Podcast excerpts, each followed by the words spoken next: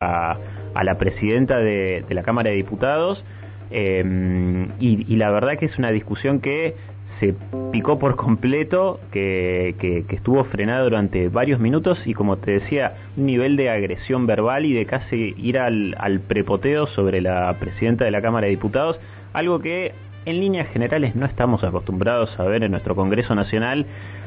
Muchas veces circulan imágenes, videos y lo vemos de en otros parlamentos del mundo cómo se terminan tirando sillazos y siempre decimos, bueno, la verdad que eh, nosotros en Argentina no llegamos a eso, por suerte. De hecho, estaba recordando que en algún momento hablábamos, eh, creo que había sido un enfrentamiento en un parlamento, creo que era el tailandés, no quiero eh, equivocarme, pero en alguna columna tuya en algún momento hablábamos y decíamos, bueno, por lo menos estamos muy lejos de eso.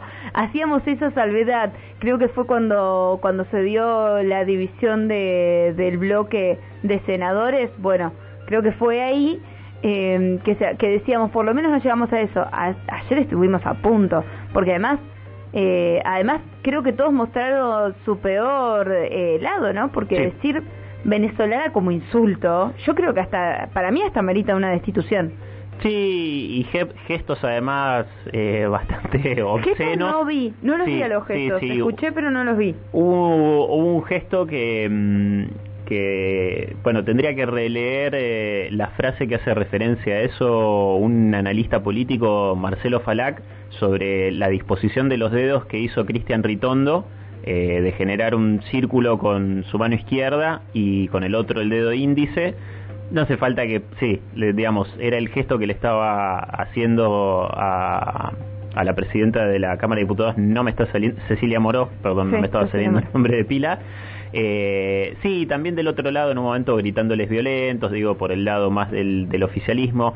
Eh, una secuencia bastante berreta para volver a los, a los adjetivos calificativos, pero como digo, que genera mucha vergüenza ajena. Y genera mucha vergüenza ajena, sobre todo teniendo en cuenta el contexto en el que estamos, que sí, obviamente, muchos dirán, bueno, es un contexto, o sea, estamos atravesando el Mundial, por suerte Argentina le va bien, no pasan grandes cosas a nivel de novedades eh, por ahí en el nivel más macro de la política, porque digo, esto no son, por supuesto, cuestiones que pasan desapercibidas, tienen un grado de importancia, pero digo, hay otros temas eh, que, que, que vienen teniendo un arrastre muy importante que tiene que ver con la situación socioeconómica del país y que no vamos a dejar de mencionarlo. Digo, el contexto nacional, eh, más allá de algunas distracciones temporáneas, temporales que, que tengamos, como por ejemplo el Mundial, eh, no amerita para que se esté eh, digo, para que esté pasando esto en el Congreso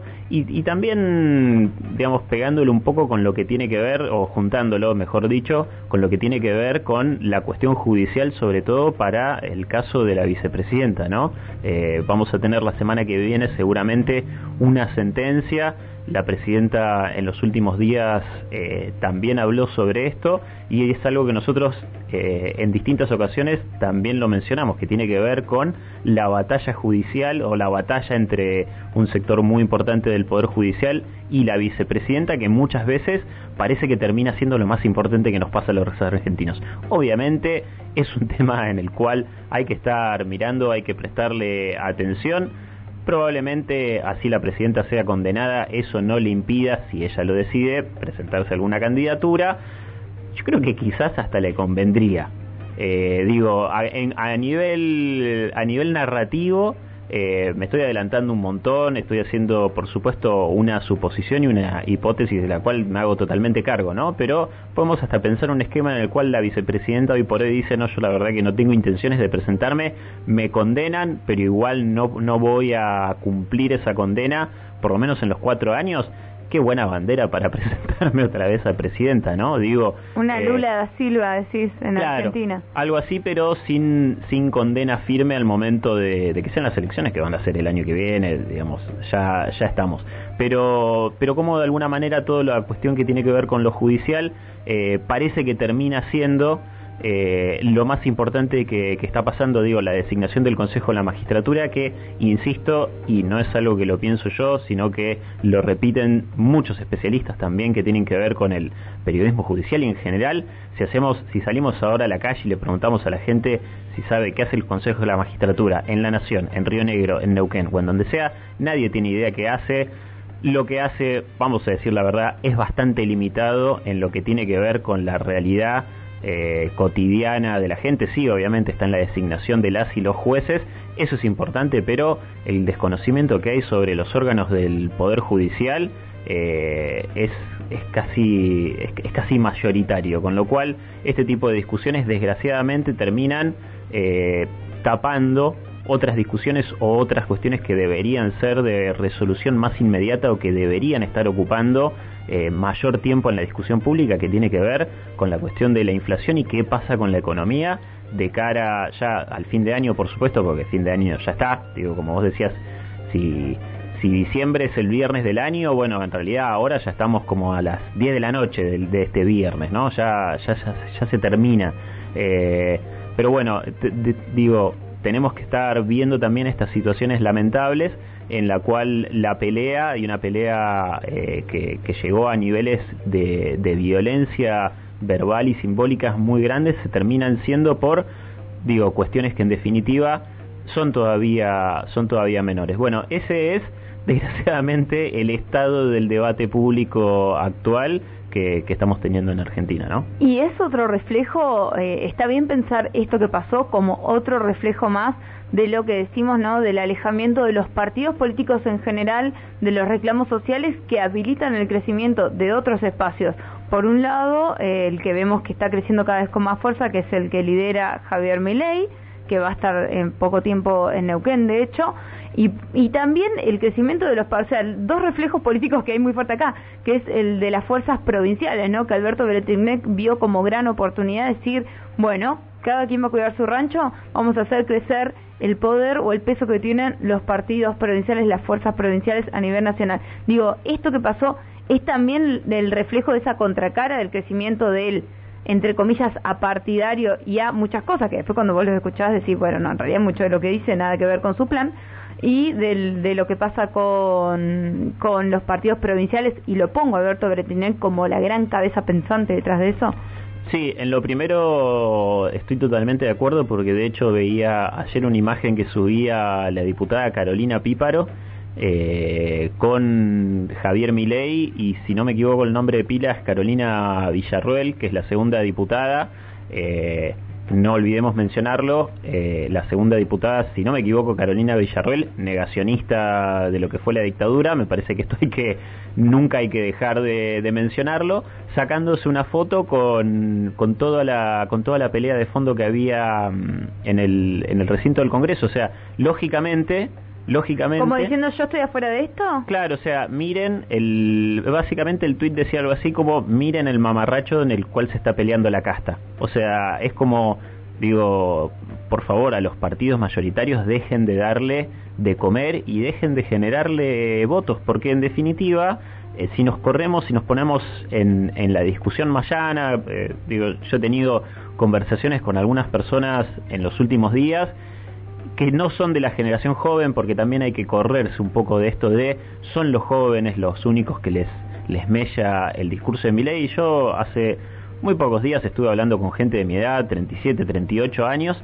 y realmente el discurso de José Luis Espert y de Javier Milei les había mellado muy fuerte, muy fuerte. Entonces, digo, ya realmente tenemos que dejar de, pensar que es algo que le, que le, suma a los jóvenes y que la explicación de esa gente que me daba era justamente eh, no porque los sindicatos tal cosa, no porque la clase política tal otra, no porque los impuestos, no porque esto, porque lo otro. Bueno, entonces, eh, si encima se siguen dando, no creo que se sigan dando, pero si tenemos situaciones como la de ayer, bueno, realmente le estamos dando un, un cajón de leña con un bidón de nafta eh, digo, para, para que la gente siga diciendo, bueno, la verdad que esta casta se está peleando por algo que a mí no me va a cambiar la vida, el Consejo de la Magistratura no me va a resolver absolutamente nada y evidentemente las diputadas y diputados tampoco están haciendo nada para resolverme que yo no pueda llegar a fin de mes y encima en fin de año. Eh, con lo cual, desgraciadamente, le sigue sumando. Y por el otro lado, sí también coincido, eh, y es algo que lo hemos mencionado en otras, lo hemos venido comentando en otras ocasiones, bueno, probablemente el año que viene, eh, o en los procesos electorales que van a empezar a partir de los primeros meses del año, se nos viene un año electoral muy importante, veamos el crecimiento también de fuerzas, digo, de cómo se van a terminar, me parece, de consolidar algunas fuerzas provinciales. Quizás tengamos que hacer un paréntesis acá en ese momento con Neuquén porque la verdad que es un escenario más abierto que en otras ocasiones, pero sí, por ejemplo, para el caso de Río Negro, todo esto obviamente le, lo, va a seguir fortaleciendo y quizás tengamos también que mirar el caso de otras provincias, como por ejemplo Misiones que tienen un partido provincial que también eh, se viene consolidando en los últimos años con Carlos Rovira. Así que eh, ese, es un poco el, escenario de lo que de cómo estamos cerrando el año y de lo que vamos a tener que prestarle atención en el 2023. Te vuelvo un minutito al tema de diputados, específicamente, más allá del análisis que haces, eh, el pensamiento de Cecilia Moro, ¿perdió la capacidad de tener esta unidad o esta viabilidad de debates que había logrado construir Sergio Massa o a Sergio Massa también se le hubiese desbandado toda esta situación? Mira, no sé, es un poco contrafáctico. Yo no, no, no tengo todos los argumentos para decirlo, pero probablemente el, el nivel de irritabilidad. que tuvieron algunos diputados como, como Waldo Wolf y como, Fernando Iglesias eh, no los alejaría tanto de, de una actitud de, de patotería bastante misógina, ¿no? Digo, en consonancia con comentarios que suelen tener. No sé si a Sergio Massa le hubiese pasado lo mismo, eh, no lo estoy diciendo como una debilidad de Cecilia Moró, sino que también creo que eh, le suma a ella un poco. Eh, digo, lo dejo ahí. No ¿Cómo le suma a ella un poco? Perdón, pero no entendí esa eh, creo que, digamos, no, no lo manejó mal. No se le fue, digamos, la secuencia, para decirlo eh, mal y pronto, no se le fue de las manos, eh, pero tenía la verdad que un, un, grupo ahí de diputados y diputadas que estaban casi al borde de la agresión física.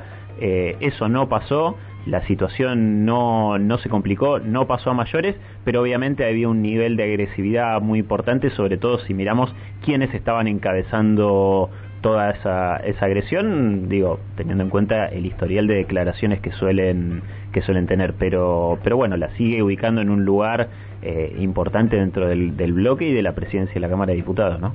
Bueno, yo voy a seguir insistiendo que para mí lo que hizo Ritondo es eh, argumento suficiente para pensar en su, su destitución, al menos en una sanción fuerte.